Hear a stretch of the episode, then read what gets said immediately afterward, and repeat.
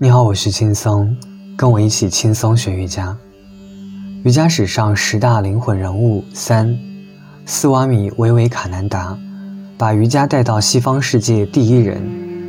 Swami Vivekananda，法号辩喜，可能是印度哲学家中第一位在印度境外教授传播瑜伽的人。辩喜是先行者。